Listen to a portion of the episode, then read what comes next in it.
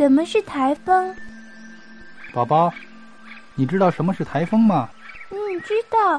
电视上说台风可可怕了。嗯，我想它一定是一种很大很大的风吧。嗯，爸爸，台风是怎么形成的呢？台风啊，确实是很大很可怕的。它是在热带海洋的海面上形成的。要说台风的形成，还真奇妙呢。